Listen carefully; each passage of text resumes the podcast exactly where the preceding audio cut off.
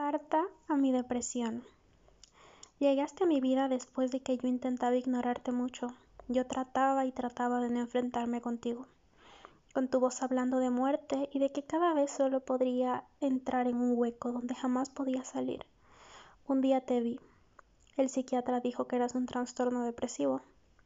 Al principio te odié e intenté alejarte, pero siempre volvías. De hecho, ahora también vuelves. Algunos días siento tu compañía, aún escucho los susurros de tu voz, y aunque quisiera que te fueras y nunca volvieras, entiendo que eres una parte de mí. Eres una parte que traigo dentro. Dejar de verte como una enemiga es difícil, ya que oscureces mis días. La gente no entiende. Cree que duermo mucho porque quiero. Me preguntan por qué tengo esto, que debería ser deporte o distraerme y no se imaginan el esfuerzo que toma levantarme muchas veces de la cama.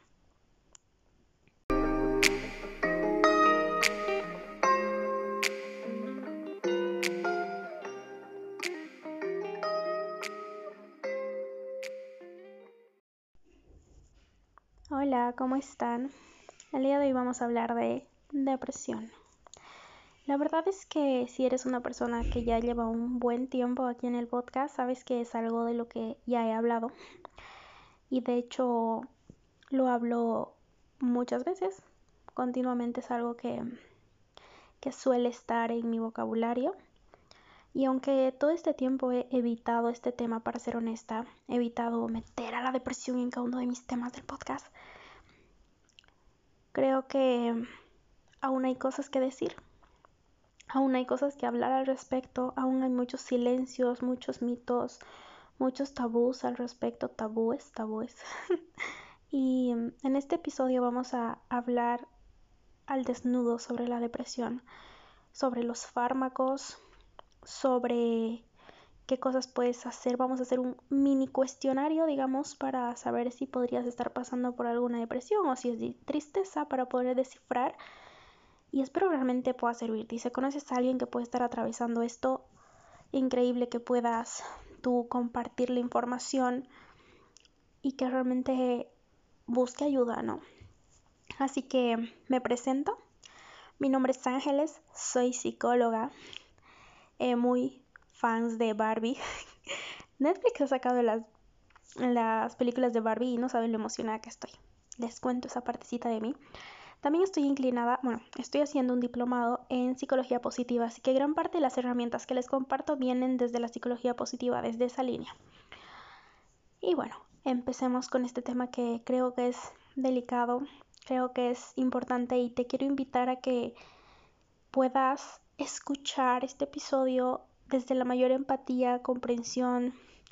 Yo sé que vemos la vida desde nuestros lentes, ¿sabes? Desde nuestros ojos. Es como si vamos construyendo y nos ponemos unos lentes. Y si yo me pongo los lentes rosados, todo va a ser rosado a mi alrededor. O si me pongo ciertos lentes y así van moldeando. Sin embargo, cuando te hablo de esto, te invito a que puedas hacer a un lado estas creencias limitantes o estas creencias que te ponen un bloqueo ante la gente, como solo la gente loca, solo la gente débil. Podemos hacer a un lado, ¿sabes? Porque esto va más allá. Es increíble que un gran porcentaje de, la población tiene algún tipo de trastorno. No me acuerdo del porcentaje exacto, probablemente en algún momento se los he dicho, pero es un, es un alto porcentaje. De hecho, una de las causas de discapacidad está la depresión, porque te incapacita, ¿sabes? Y hay un problema con esto de la depresión, y es que muchas personas creen que por tener depresión es algo que puedes arreglarlo. Como es una enfermedad que no se ve físicamente, como por ejemplo el que te rompas un hueso o el que tengas una cicatriz, como no se ve, creen que, uy, no, con poder mental y pensar en positivo se puede. Y no es así. Y aprovecho y les digo que este tema de psicología positiva es súper interesante porque en realidad no se trata de piensa en positivo, piensa en positivo, sino de poder encontrar un bienestar y exaltar las cualidades en vez de intentar aplacar lo negativo. Y ya les voy a ir contando más adelante. Quiero empezar con mitos sobre la depresión. ¿Sí? Hay un montón de mitos, en general sobre los trastornos mentales. Y pueden ser muchos. Y uno de los mitos es que solo la gente débil tiene. Y quiero decirte que cualquier trastorno no tiene nada que ver con tu raza, tu género, tu estabilidad económica. Claro que hay factores que influyen y algunos van a ser más eh, determinantes, pero no se trata de, ay, pero tú tienes todo, no puedes tener depresión mm, o no puedes tener ansiedad. Si tú has logrado, no, no se trata de esas cosas. La depresión no es, no es algo que alguien elige. Eso quiero que entiendan. No es que uno va y dice, ah, bueno, quiero tener tal trastorno. No es algo que pasa por una decisión. ¿Sí? Y no significa debilidad. Y hay un montón de ejemplos que podemos ver de gente, hasta niños, que terminan acabando con su vida, de famosos, gente muy conocida. Sin ir muy lejos, Marilyn Monroe, y yo creo que todos la conocen, estaba medicada por el tema de que tenía un trastorno mental y tenía insomnio y cosas así. Y tú puedes decir, no mames, tenía todo. Y así pasa, ¿no? Esto no es algo que eliges. Sin embargo, porque es algo que probablemente lo asociamos mucho a debilidad mental o, ay, ¿sabes qué? Es que solo tienes que estar distraído, solo tienes que hacer esto y el otro, lo ignoramos. Es como si veríamos un hueco en la pared y le ponemos una mantita o le ponemos un sopero para que lo tape. Pero ahí está. Ahí, ahí va a estar y va a estar ahí hasta que puedas hacer algo con ello. La depresión puede tener muchas caras. Puede tener la cara de alguien que es súper reilono, reilono, reilón, reilona, que anda todo el tiempo haciendo bromas. O alguien que va un montón de fiestas, súper social, pero llega a su casa y está destrozado, está destrozada. O también puede verse como alguien que está súper ocupado, ocupada en el trabajo, trabajo, trabajo, trabajo. Y es esto de ignorar mis emociones, de ignorar lo que estoy sintiendo. No estoy diciendo en ningún momento que esto sea malo o sea bueno, ¿sí? O sea, no nos pongamos en un plan radical de ah, entonces es malo trabajar o entonces es malo ir a fiesta. O sea, no para nada. Sino quiero decirte que la depresión no solo se ve como alguien que está encerrado llorando en su cuarto, comiendo helado. No se ve solamente así tiene muchas facetas, muchas caras, porque cada uno de nosotros somos muy diferentes. Y el desarrollar una depresión viene con señales que pueden ser sutiles y que ignoramos. Ignoramos porque todavía la salud mental a veces parece ser algo como raro, aunque ahora se habla más, como sabes que fui a terapia y aprendí tal cosa, todavía es algo que no decimos por qué estará yendo a terapia, ¿no? O ¿qué tendrás? Me pasó muchas veces que mm, cuando digo, ay, ¿sabes qué? Es que mm, si es que tomo algún eh, psicofármaco o algo así, la gente lo asocia, ¿qué tendrá?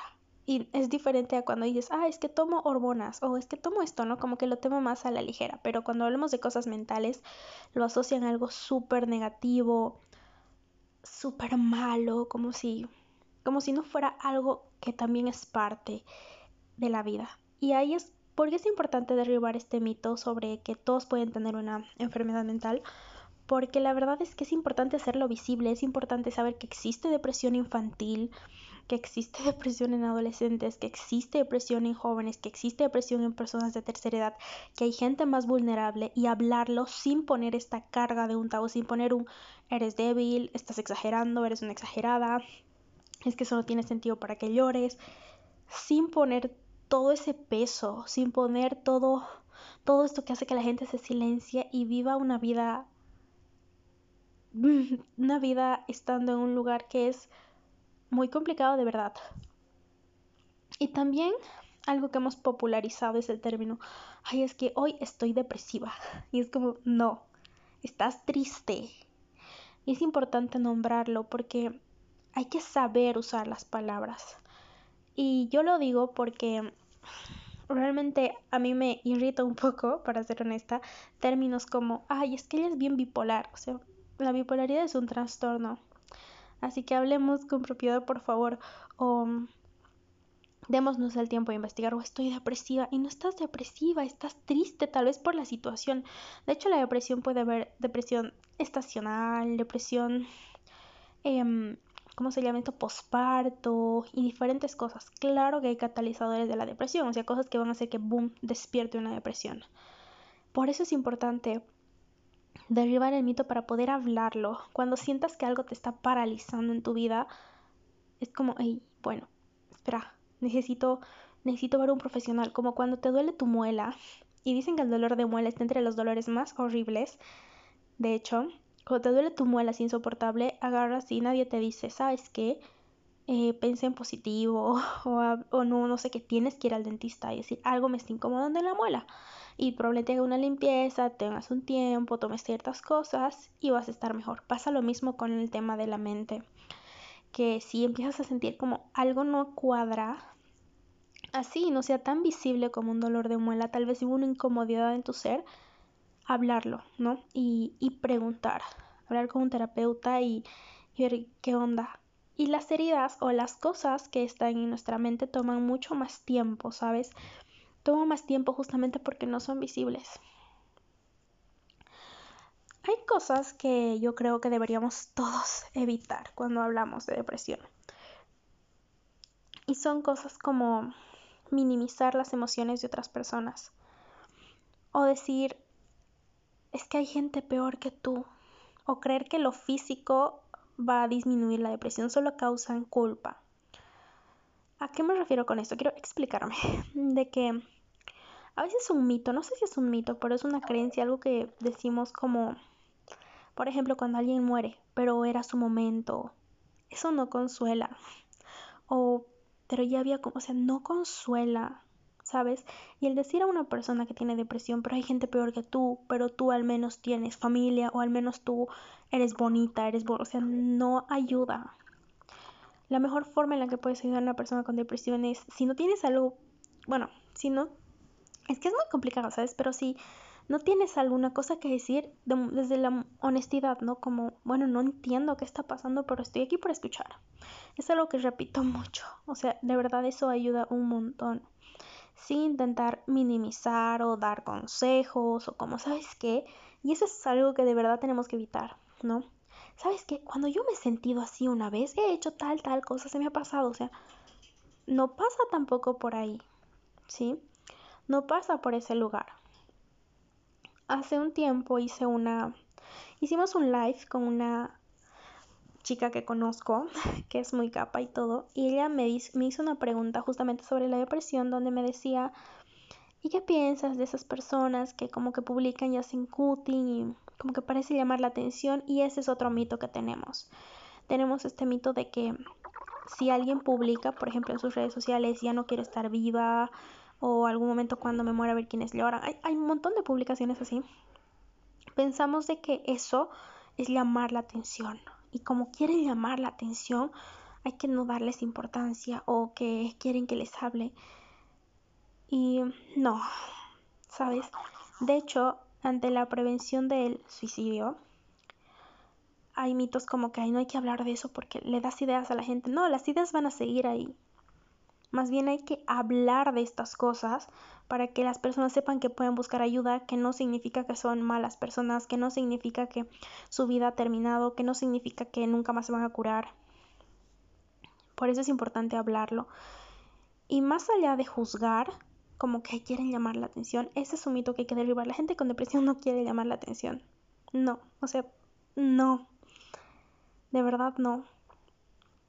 Es es como una sensación que, que no se puede explicar a no ser que la vivas. Y eso que la vive cada persona de diferente manera. Pero lo que trato de decir es que la depresión no es llamar la atención y dejemos de invalidar las emociones. Y no solo las emociones como, como un trastorno, sino incluso, por ejemplo, la, los trastornos como el trastorno de la conducta alimentaria que es el tema de bulimia, anorexia y otras, hay un montón, que es como que hay solo por llamar la atención, pero come, pues ahí se arregla. Y saben que de este tema vamos a hablar más a detalle con una super invitada que ya le mostré en el podcast. Hago un paréntesis. Pero no se trata de eso. Y lo mismo con otras cosas, ¿no? Como la hipomanía, la manía, que son igual temas mentales, que a veces le llamamos, o la hiperactividad, personas con TDAH y cosas así. Y juzgamos como, ay, es que es un niño quiere llamar la atención, ay, es que le falta castigo. No, no, no, no. ¿Y por qué lo digo quizás tan, no, no sé si crudamente, pero ¿por qué lo digo así como que no, no se trata de eso? Porque cuando decimos esto es para llamar la atención, pero haz pues esto, estamos invalidando a la otra persona, invalidando lo que realmente puede ser muy duro para él o para ella, lo complicado que puede ser ser capaz de hablar. No saben el tiempo que toma agarrar y pedir ayuda. Em, yo cuando, la primera vez que fui al psiquiatra, la verdad, ya iba al psicólogo. En la universidad nos exigían los psicólogos hacer terapia. Y algo es una decisión súper sabia de verdad. y bueno, aparte que yo iba a terapia, de niña igual creo que iba por alguna cosilla de ahí. Pero el punto no es ese. El punto es que recuerdo que justo por el tiempo de pandemia, y eso se los compartí, si quieren escuchar ese episodio, está en mi viaje con la depresión en este podcast.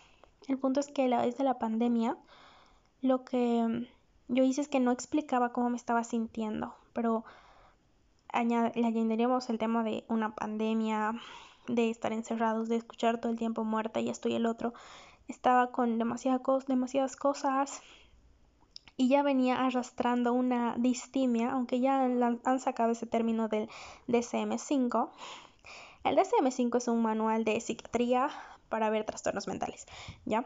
El punto es que creo que ya la han sacado de esa palabra, pero estaba como con una distimia que es como un pasito antes de la depresión. Es como una hipomanía, que es un paso antes de la manía, ¿ya? Que igual es un trastorno, es un trastorno mental. El punto es que yo llevaba ya arrastrando mucho tiempo el tema de, de la depre, de, de, esto, porque tenía todos estos prejuicios, ¿no? Pero ¿por qué me estoy sintiendo así?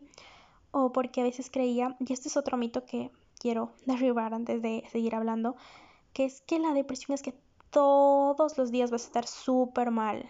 No, van a haber días buenos y que te vas a sentir bien y eso no significa que no tengas depresión. Entonces yo pensaba de que porque tenía un día feliz y había llorado toda la semana, ay, no, no es depresión porque no estoy todos los días así. Y eso es una mentira. Ahora sí, eh, la vez que yo pedí ayuda y hablé con mi mamá y le dije, ok, me rindo, porque mi mamá me decía, mi mamá está muy familiarizada con el tema de salud mental, terapia, psiquiatras y cosas así. Entonces ella me decía, ¿y si vamos y consultamos a un psiquiatra o si vamos a hacer esto? Y yo le decía, no, soy psicóloga, no creo en la psiquiatría, no creo en la medicación. Porque aquí a veces hay una rivalidad entre psicólogos y psiquiatras, ¿no? Pero la verdad es que en conjunto, trabajando juntos, nos va muy bien. El punto es que yo tenía todos estos perjuicios que les cuento y les voy a seguir compartiendo en mi mente sobre, sobre cómo debería ser una persona que tiene problemas mentales, está en el psiquiátrico, qué horror, que ya estoy el otro. Sin embargo, llegó un punto en el que yo ya no podía más. Yo ya no podía más y recuerdo que ese día lloré todo el día. Y de verdad pueden escucharlo a detalle en el episodio, que es mi segundo episodio que grabé en el podcast el 2020, donde hablo sobre la depresión, sobre cómo fue esto, este descubrimiento ese año. Y yo no podía más y le dije a mi mamá, ok, algo así como me rindo, vamos a, voy a buscar ayuda. Entonces, si fuera a llamar la atención, buscaríamos ayuda al cacho, pero se tarda tanto, tal vez iríamos a terapia a la primera sensación de incomodidad, ¿sabes? Un ejemplo común, eh, terminas una relación con alguien y no, pues está como que no, voy a superar de tal forma y a veces nuestra primera reacción, y la más sana de hecho sería voy a ir a terapia porque quiero acomodar esto en mí y sería lo más saludable, pero muy pocas personas hacen eso o cuando un familiar muere. ¿Qué hacemos? Muy pocas veces tomamos el paso de, ¿sabes qué? Voy a ir a terapia porque esto me duele. O sea, a veces tenemos que llegar al punto de sufrir, de pasarla mal para decidir ir a terapia. Es como cuando, no sé, nos hacemos un corte y se infecta. Pero decimos, no, le voy a echar alcohol, lo voy a lavar y listo. Pero te das cuenta que sigue infectado y vas cuando ya tu pierna está súper mal, te duele mucho. Así pasa con la terapia o con buscar ayuda profesional. Y Y por eso es que no se trata de llamar la atención, porque las personas cuando llegan a ese punto, cuando llegamos a ese punto, es después de haber bajado, cuando ya nos rendimos y es como he bajado tantas barreras, llevo esto arrastrando tanto tiempo que ya, o sea, como que me rindo y voy a buscar ayuda. Entonces no se trata de llamar la atención, ¿sí? Se trata de más algo que, que como que, que quieres ocultar, porque la gente te categoriza, la gente te empieza a juzgar, la gente, eh, tristemente somos así, como que empiezas a decir, mm, ¿cómo va a tener eso? O en, como que cálmate, pero pues, o sea, tienes que estar bien, todo está en tu mente. Hace poco una prima me decía, ay, es que tú duermes mucho en las tardes. Y duermo en las tardes porque tengo insomnio, ¿ya? Y eso les conté hace tiempo. Entonces tengo insomnio. Eh, estos últimos años he tenido insomnio. El punto es que yo le digo, pucha, o sea, no es que porque quiera, ah, o sea, de hecho yo siempre he dicho, no me gusta dormir, pero termino tan cansada después de haber estado despierta hasta las 5 que tengo que ir al trabajo y en la tarde estoy así como que quiero dormir y me doy la siesta del día. Y me decía, pero es que tienes que dejar de dormir, eso es solo decidir. Y yo miércoles, o sea, si, si supieras que no pasa por mi decisión, o sea, si pase, fuera así tan fácil, o cuando dicen, pero tienes que superar eso. O sea, no es tan fácil, ¿saben? Y es todo un proceso. Y mm, ese es un mito. Que uno decide, decide a eso. O sea, no, no, no decidimos estar mal. Nadie decide. Y eso pasa con todo. Otro mito es que tienes que echarle ganas. Últimamente no lo dicen tanto como echarle ganas, sino como es cuestión de decisiones, que si tú no decides estar bien, no vas a estar bien. Es que yo una vez estaba así y he hecho tal cosa. Y con todo el amor del mundo, te quiero decir que no. Que realmente lo mejor que puedes hacer cuando, cuando estás pasando por alguna cosa mental es hacer tu mínimo esfuerzo. Y cuando digo tu mínimo esfuerzo es, ok, hoy, hoy, específicamente hoy, solo puedo tender mi cama e intentar lavarme los dientes. Listo.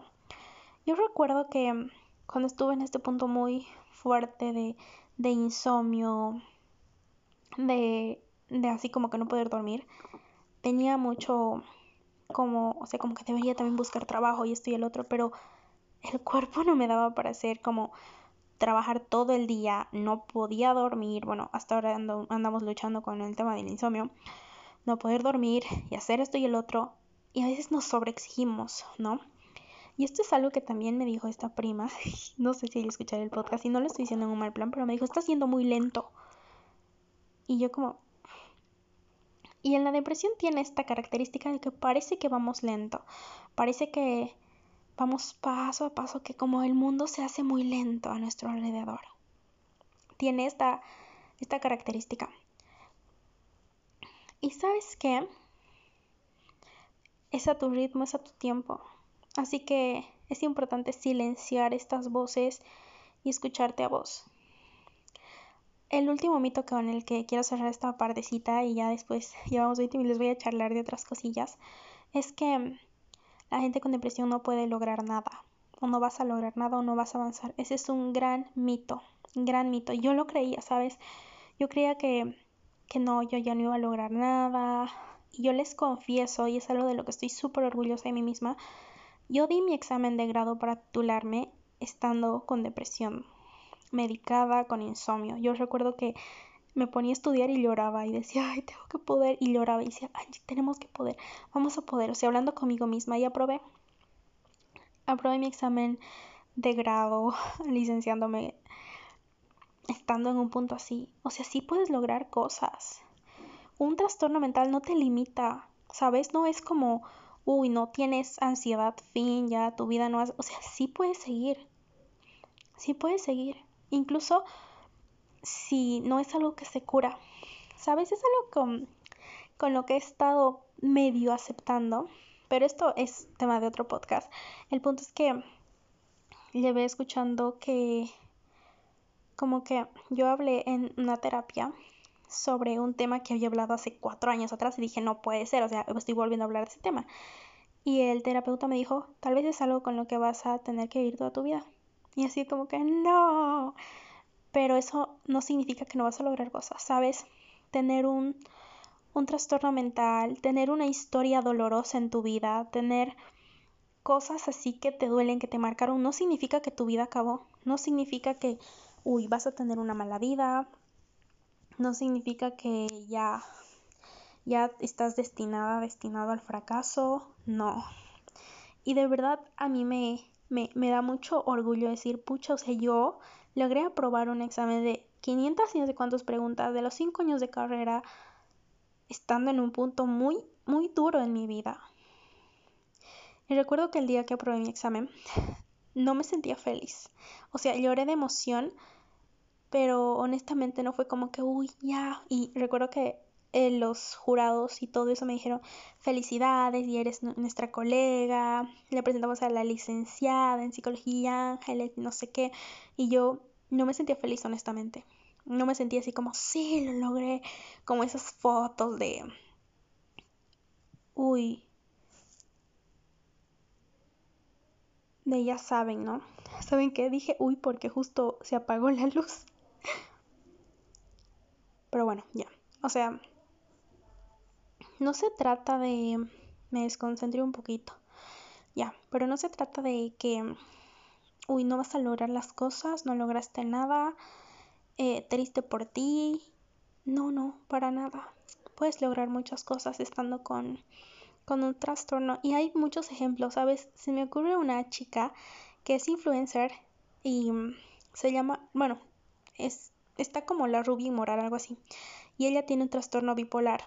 ¿No? Y los trastornos bipolares vienen desde la depresión a la manía.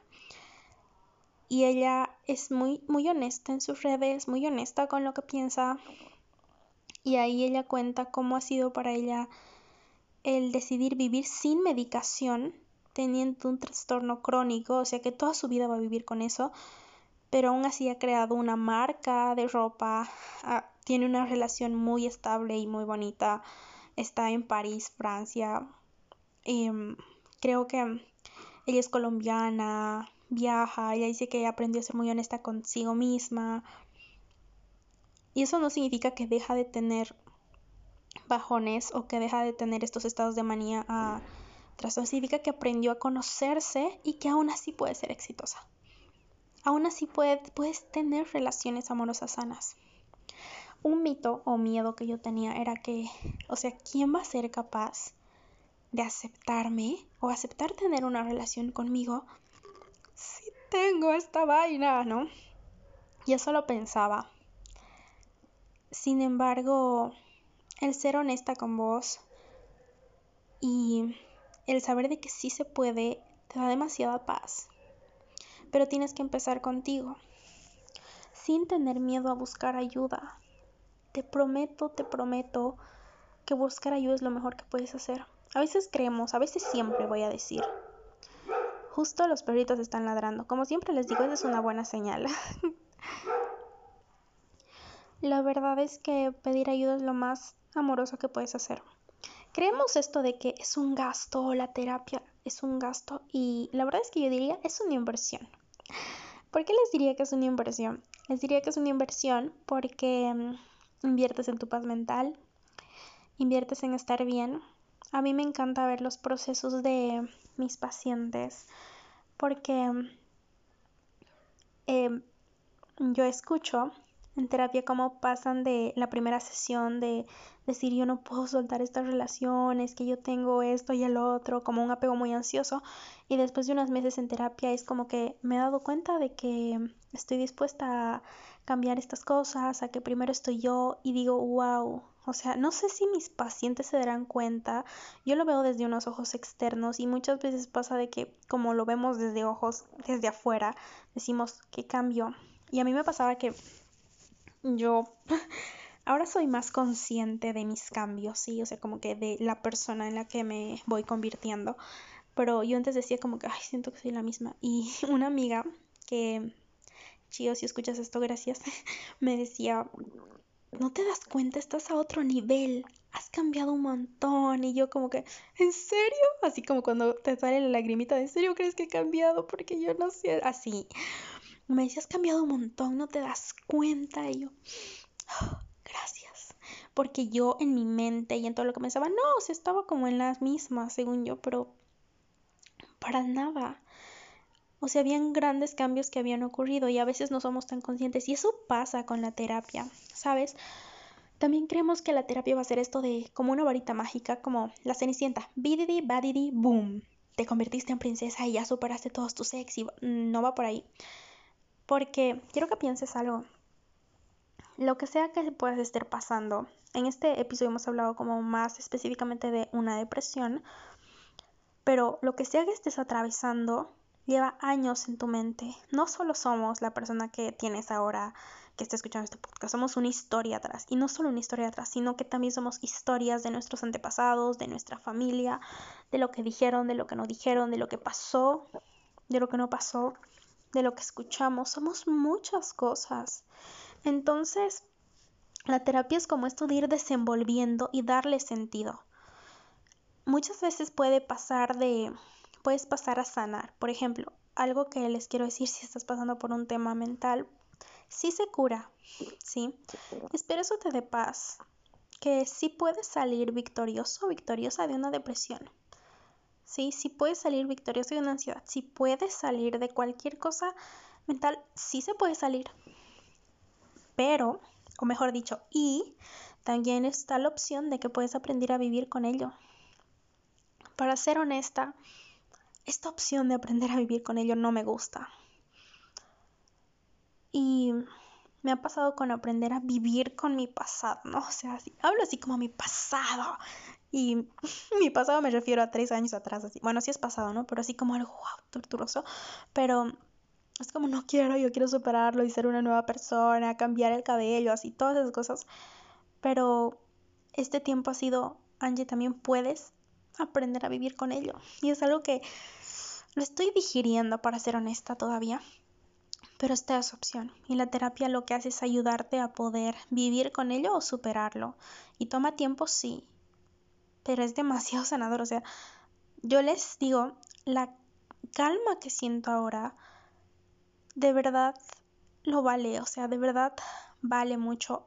Yo, fuera de ser psicóloga, como paciente, como siendo atendida también, digo, realmente el dinero que a veces pagas, inviertes, totalmente vale la pena.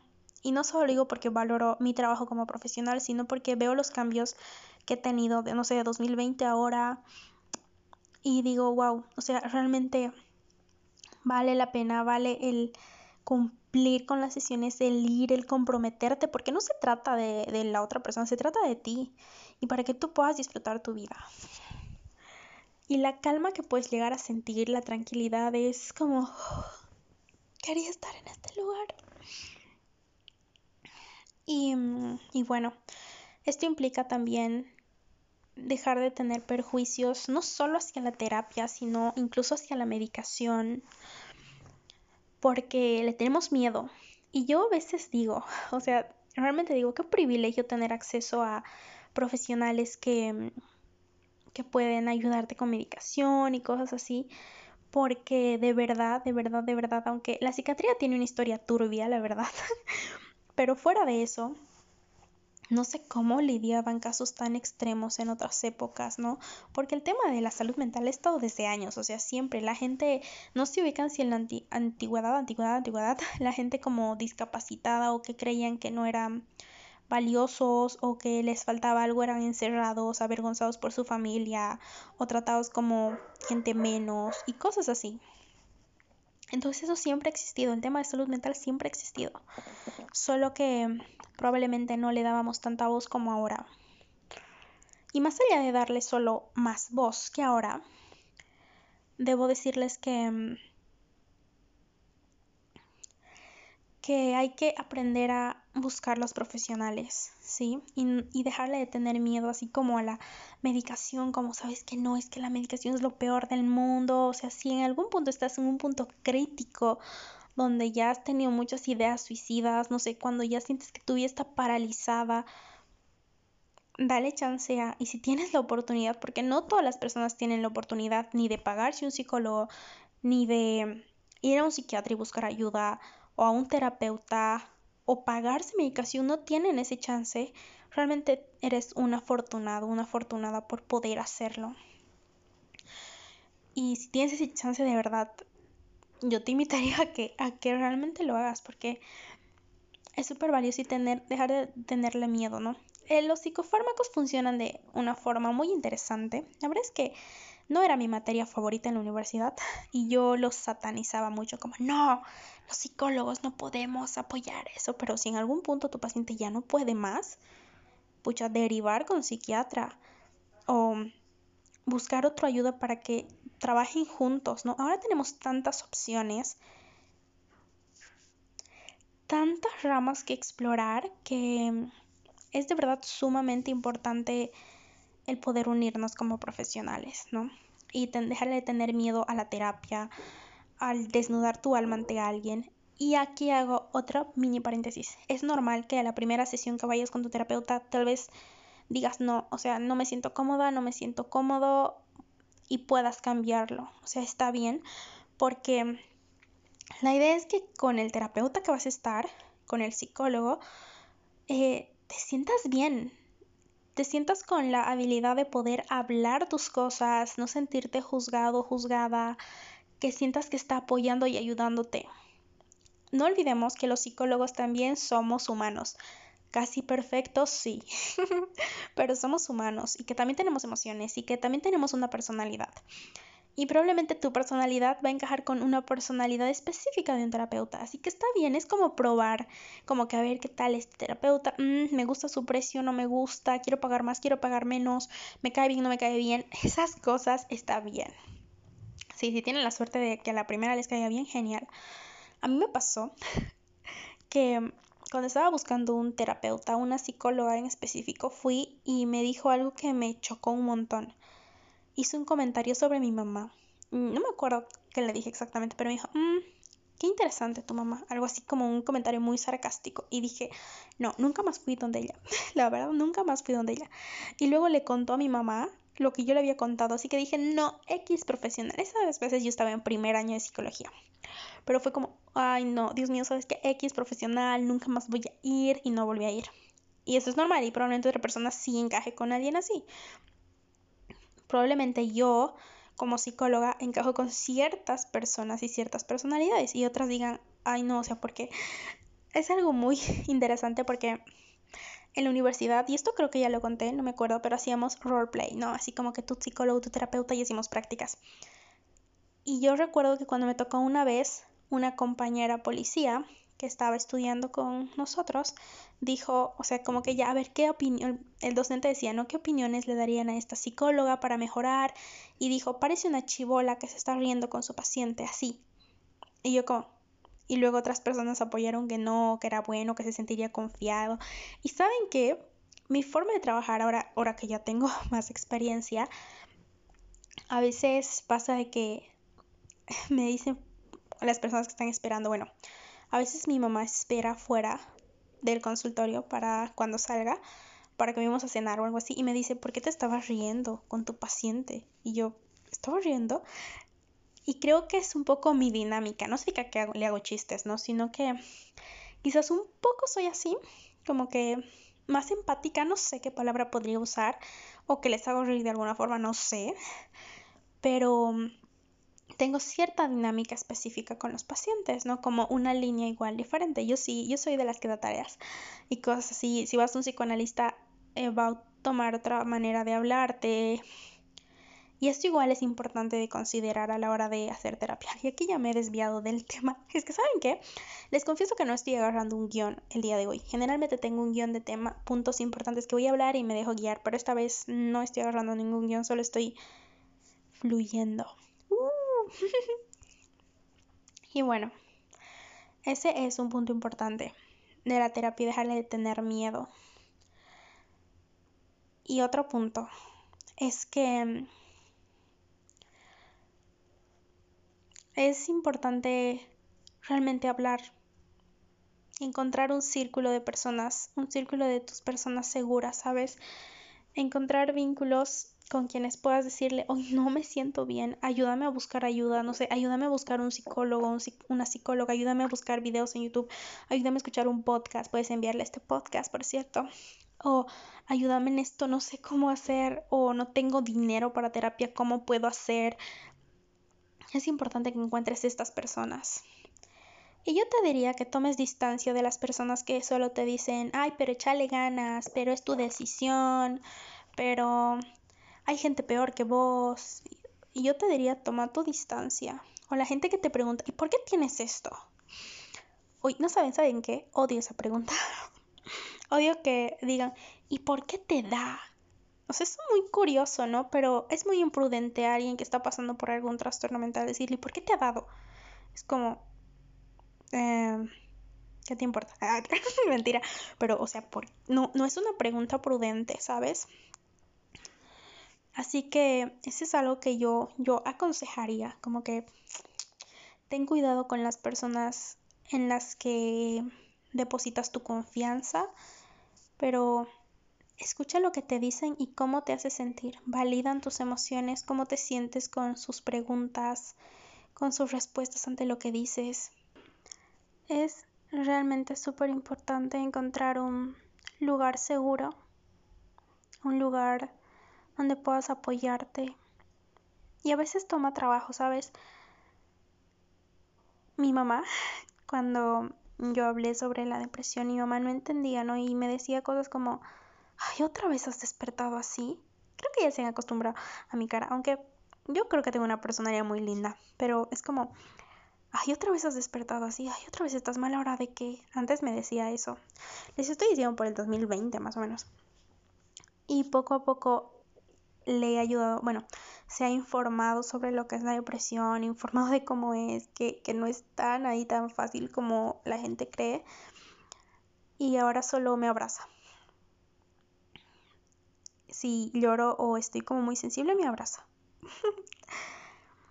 y a veces es darle el chance a las personas de que sepan qué significa estar con alguien con depresión, que cuenta y a veces es decirlo, necesito que solo me escuches, no quiero consejos. Y si las personas pueden aceptarlo, genial, y si no, también. ¿Saben qué? Esta es una de las razones por las que ahora soy un poco más consciente que me alejé de mi mejor amiga. Bueno, ya no somos amigas. Y es porque yo le contaba sobre esto de la depresión y ella me decía, es que yo he decidido estar así, es que esto de la decisión. Y yo decía como, hey, o sea, en mi interior, o sea, como que es que uno ya no puede seguir en el mismo lugar. Y claro, puedes tener razón, pero, o sea, ¿quién le gusta estar en ese lugar? O sea, no es que yo quiera estar en este lugar, quiero irme, pero no sé cómo. Y sentía que de alguna forma no podía contarle tanto lo que sentía porque a veces le contaba sobre algunos vínculos que tenía y era como que juzgar mucho o cuando tenemos una amiga que no se da cuenta y queremos que se dé cuenta y estamos como, pero date cuenta y es como que quiero darme cuenta, pero es muy difícil estar en este lugar. Y pasa mucho, ¿sabes? Pasa mucho porque porque realmente estamos intentando con todas nuestras fuerzas o la gente que o las mujeres o u hombres que están pasando por violencia intentamos esto de pero sal de ahí o al primer golpe vete y juzgamos un montón pero no sabemos que el salir de ahí implica un proceso súper complicado y al salir de la depresión también. Obvio que no estoy comparando depresión con violencia porque la violencia en ningún caso es permitido. Solo trato de decir de que seamos un poco más empáticos y que por un momento tal vez nos quitemos nuestros lentes con los que vemos la vida y nos dispongamos a escuchar a la otra persona, así como que, hey, ok, te, te escucho, ¿qué sientes? Y tal vez informarnos de verdad. También agradezco a mis amigas que me han escuchado en audios llorar por un montón de ratos. Porque a veces mm, recuerdo que no sabía qué hacer y les mandaba audios llorando, así como... y de verdad. Y por último punto, agradece a las personas que te sacan de la cama. Y ya sé, suena un poco raro, pero a veces incluso implica un poco forzarte, ¿sabes? Y darte este chance de, uy, ¿sabes qué? Voy a aceptar esa salida al café con mi mejor amiga. No tengo ganas, pero voy a hacerlo. Y las personas, amigas que se atreven a hacer eso de verdad, gracias. Hace no sé cuánto tiempo, pero recuerdo una amiga que me dijo, ay, es que vamos a salir. Y yo le decía como que no y ponerlo pretextos. Y me dijo, no, vamos a salir y punto. Y me sacó como dos veces de mi cama, así yo estaba en mi cama, no, vestite, vamos a salir. Y de verdad esas personas son increíbles.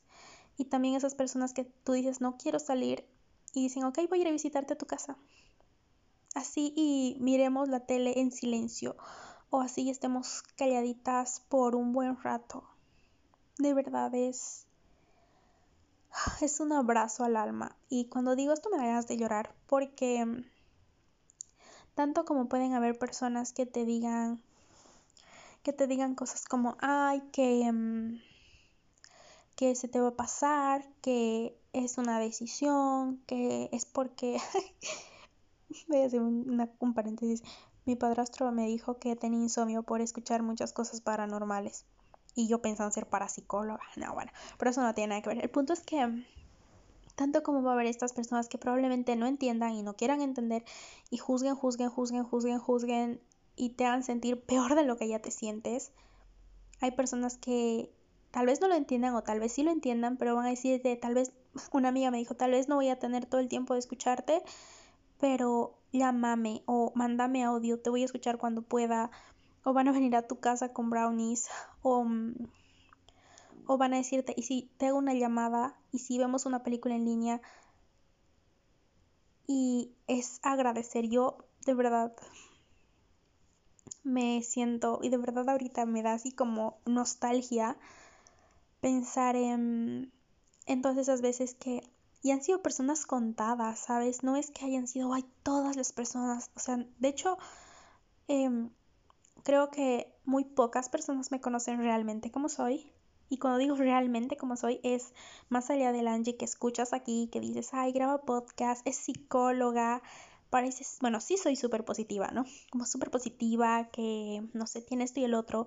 Muy pocas personas me conocen en mis facetas que son complicadas.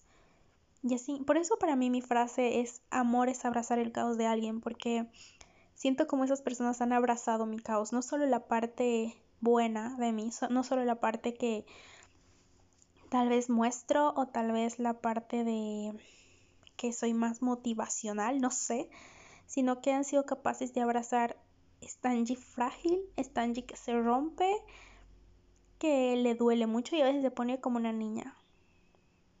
Y esto, incluso decirlo, de verdad es como, por eso les digo, encuentren personas con las que puedan confiar, personas así sean dos, una es, uy, o sea, tener una mejor amiga que te va a escuchar es lo más valioso. No necesitamos 80 personas a nuestro alrededor.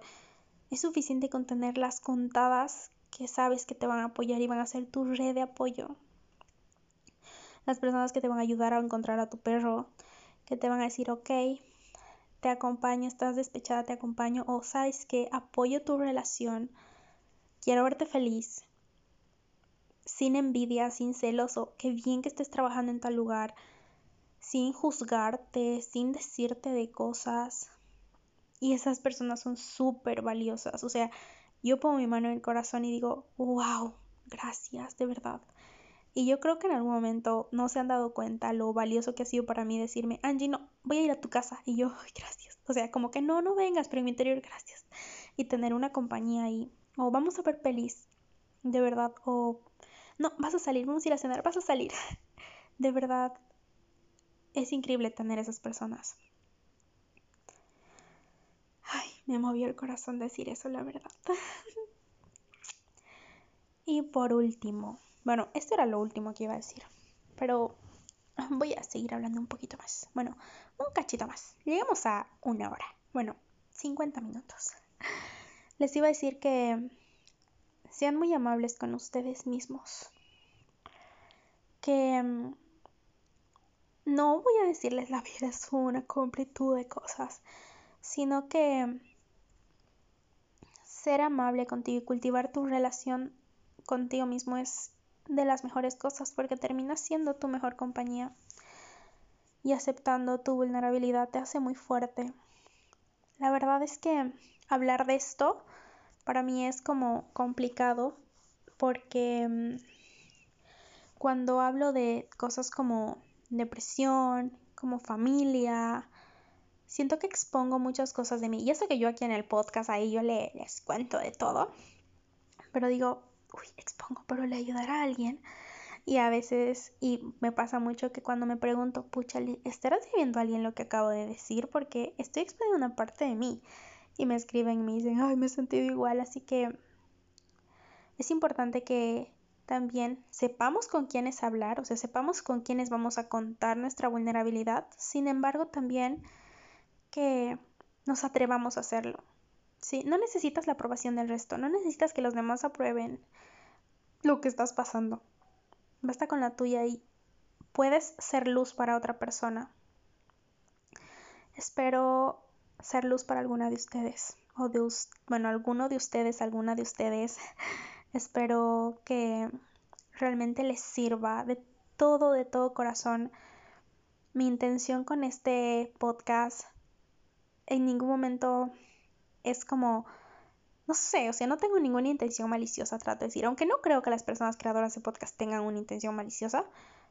Bueno, no creo eso, pero lo que trato de decir es que mi intención es de todo corazón como compartirles este pedazo de lo que soy, este pedacito de mi vida, este pedacito de lo que sé, y decirles, hey, o sea, no están solos, no están solas, realmente somos más personas que pasamos por esto y podemos ser una comunidad que se ayuda.